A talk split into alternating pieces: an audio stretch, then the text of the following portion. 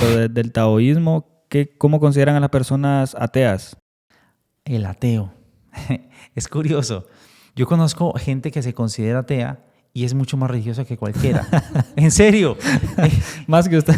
en su efecto, porque son personas que no contaminan el ambiente, que les gusta leer bastante, que oyen buena música, que son buenos vecinos. Yo digo, ya, le digo, eh, y, yo me los gozo, yo me los gozo porque tengo conocidos que son así. Entonces, ¿cómo me los gozo? Les digo, mire, usted dice que no cree en Dios, ¿cierto? Dice, no, yo con esa cuestión, ya, ya, que déjeme ahí, yo pues lo que es es. Y usted cree en la ciencia, me dice, sí, en la ciencia sí porque es comprobable. Le digo, perfecto. Es que la ciencia con nos es la conciencia. Y esa conciencia que usted ha alimentado con su conocimiento es su conciencia y la conciencia es Dios. Entonces se la pongo así. Me dice, no, no, espera, espera un momentico. Pero, Pero es la realidad. La conciencia en el ser humano es la voz de Dios dentro de cada criatura. Usted antes de tomar, hacer un hecho o cometer o decir algo, la conciencia le dice. Y ese es Dios dentro de usted. Eh, a partir del taoísmo, ¿cómo consideran ustedes tener la razón? Porque tal vez puedan estar eh, inseguros muchas veces, porque en el caso de las personas que cambian de religión ha surgido una chispita en ellos que les dice, estoy tal vez eh, yéndome por un camino que no quiero, mejor me voy a ir por esta ideología, mejor me voy a ir por este estilo de vida, a partir de qué ustedes consideran tener la razón. La razón no tanto, la lógica. La razón viene del ego, del, del yo. En cambio, la lógica viene de la conciencia. Voy con esto. Una persona debe valorar si tiene salud física, si tiene salud mental, si tiene salud emocional. Y ahí se puede decir, estoy trabajando en, forma espiritual. Pero si una persona me habla a mí desde la enfermedad física, mental o espiritual, debe corregir algo que no está bien dentro de sí, dentro de su comportamiento. Se lo dice su, su misma vida. Así de sencillo. Y también de lo que podemos comprobar. O sea, no es decir, no, es que lo que yo practico eso es, y esa, yo tengo la razón. Es más bien comprobar lo que nos dicen, mire, esto está bien, eh, si hace esto puede lograr esto, es más bien comprobarlo, porque nosotros no nos quedamos con lo que nos dicen. O con, eh, tienen que hacer esto porque eso es lo correcto y esto está mal. No. Es, es algo muy abierto que dice, nos muestra algo y nos dice, compruébelo y cuando uno lo comprueba, entonces ahí sí le hallamos la lógica y lo ponemos en práctica. Antes de convertirse al taoísmo, ¿qué religión eran? Bueno, yo desde los cinco años eh, soy taoísta. Yo, yo alcancé a andar en bares, a tomarme michelitas, a fumar el cigarro, a andar con novias. Yo tuve un recorrido así, pero como te decía, en mi casa siempre pasaron diferentes personas entregándonos sabiduría pastores de diferentes índoles, religiosos de diferentes tipos. Y yo en mi adolescencia tomé la determinación de qué? De meterme a la filosofía. Y estudiando la filosofía encuentro los estudios mayas. Y empiezo a estudiar a los mayas. Estaba estudiando el calendario Stolkin en Colombia. Me encuentro con una psicóloga que me dice, oiga, lo invito a una conferencia taoísta, en tal lugar, la dan en Culturama, la Casa de la Cultura. Entonces yo, ah, sí, qué bonito, me fui. Oigo la primera conferencia taoísta, me encantó. Dije, no, esto es bonito. Y algo que me gustó fue que, que el maestro Kelly Zeus decía en, en, uno de sus mensajes que, que, que emitía él, él decía, el taoísmo debe ser abierto a la sabiduría. Aprendan todos los mejores conocimientos, si encuentran algo mejor de lo que les estoy enseñando, excelente.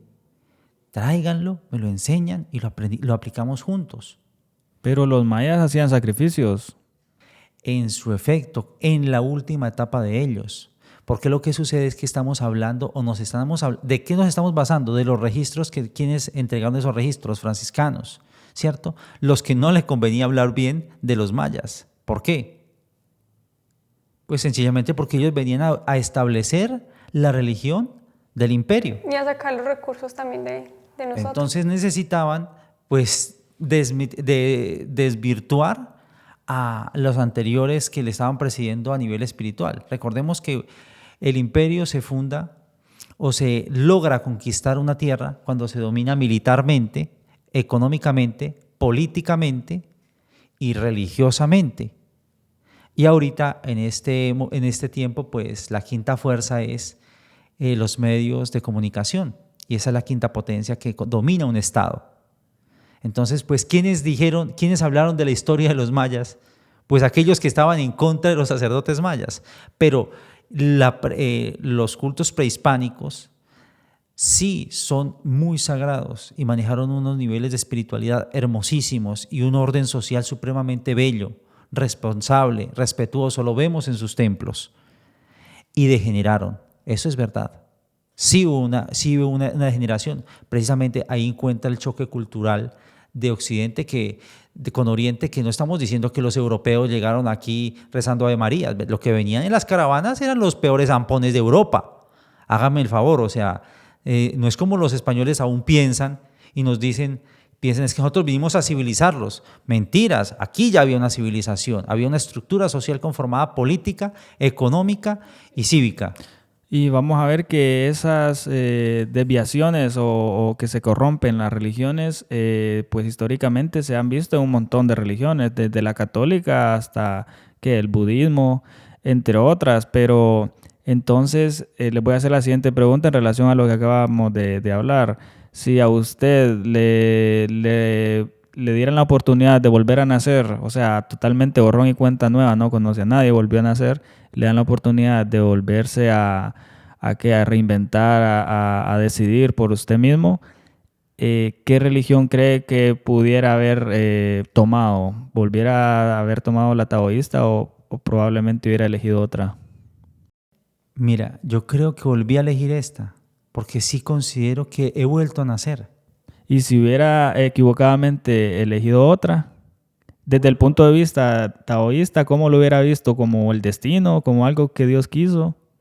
Mira, te voy a, voy a jugar con esto un poco y te pido licencia por esto. ¿Qué sucede? Y aquí lo cuestiona usted. Y mi cuestionamiento es el siguiente. Si un niño nace con todos los recursos y el mejor eh, con una familia estable, con todos los recursos, con todo el patrimonio, con todo lo que requiere para vivir una vida pues digna y con toda la educación para formarse.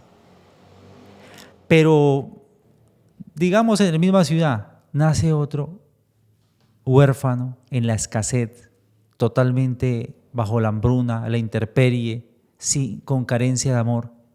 ¿Cómo hace Dios para decir, este va a gozar y este va a sufrir? O sea, ¿Hay justicia ahí para usted? O sea, ¿le parece que eso está bien? Pues, ¿Usted lo haría con sus hijos? ¿Que uno lo lanzaría a la calle y el otro lo, pondría a vivir en cuna de oro? No, obviamente no.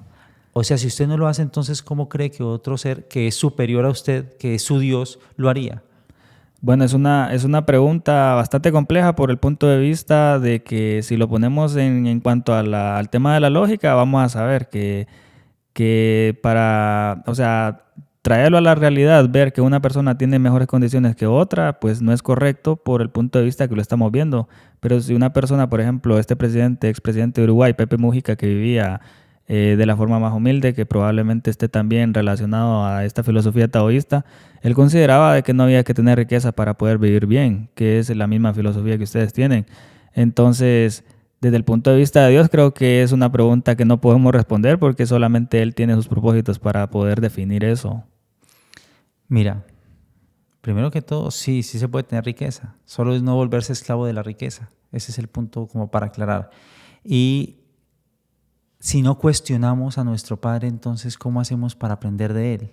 Hay que cuestionar a Dios para que Dios nos dé sus claridades. Y dentro del taoísmo creemos en la reencarnación, creemos que las personas cumplen ciclos de vidas.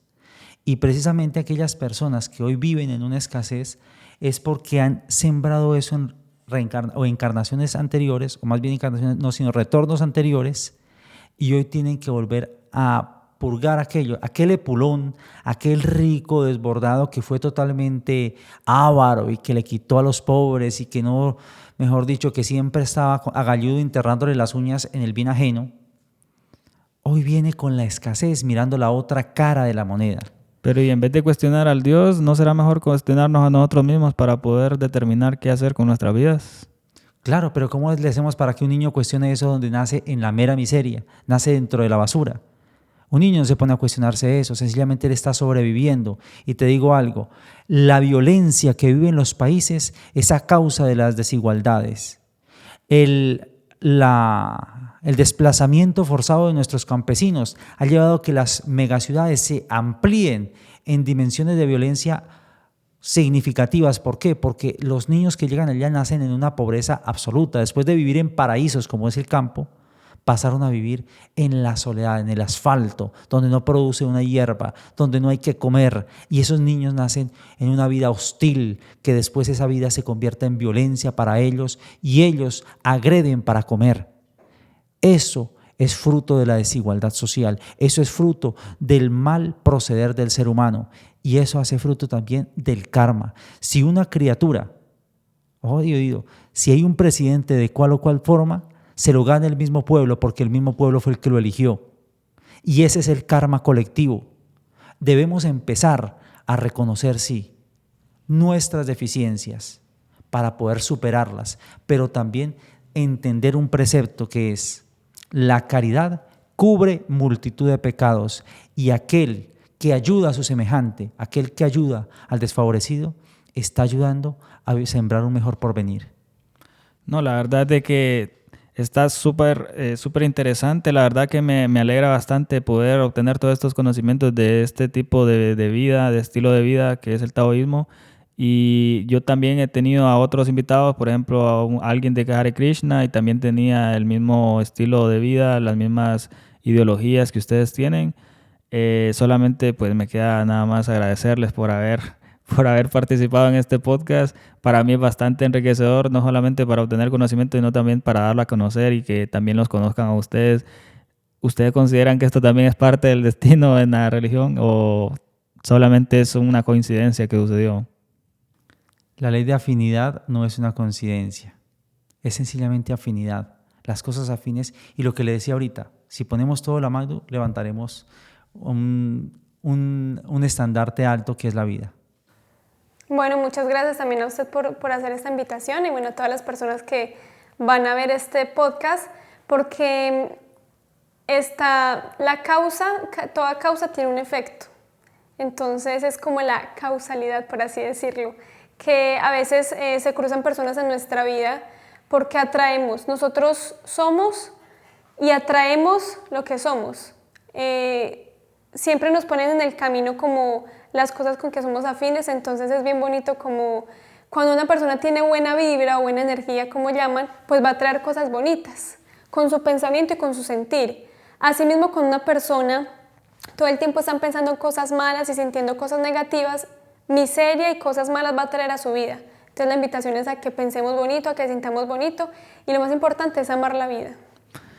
Excelente, muchas gracias. Y gracias a Lowen por haber hecho este contacto con ustedes para poderlos traer acá y probablemente podamos vernos a futuro, tal vez virtualmente hagamos otros podcasts o tal vez presencialmente, no sabemos cuándo nos vuelvan a visitar. Y solamente eso darle las gracias.